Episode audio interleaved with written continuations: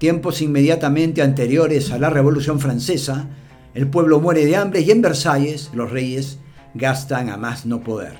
Cuenta la historia que cuando le informaron de eso a la reina María Antonieta, ella dijo, si las masas no tienen pan, que coman pasteles, frase que habría originado su sentencia a la guillotina. Pero al parecer ella no dijo lo que dijo. Cuenta José Miguel Castillo de Albornoz en su libro La hemorroides de Napoleón que María Antonieta, reina de origen austriaco, era una mujer ingenua y sencilla, atrapada en una corte versallesca rígida, chismosa e implacable.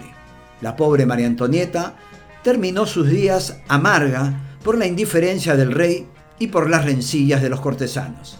En realidad, esa despectiva frase fue pronunciada por Madame de Montespan, amante del rey Luis XIV.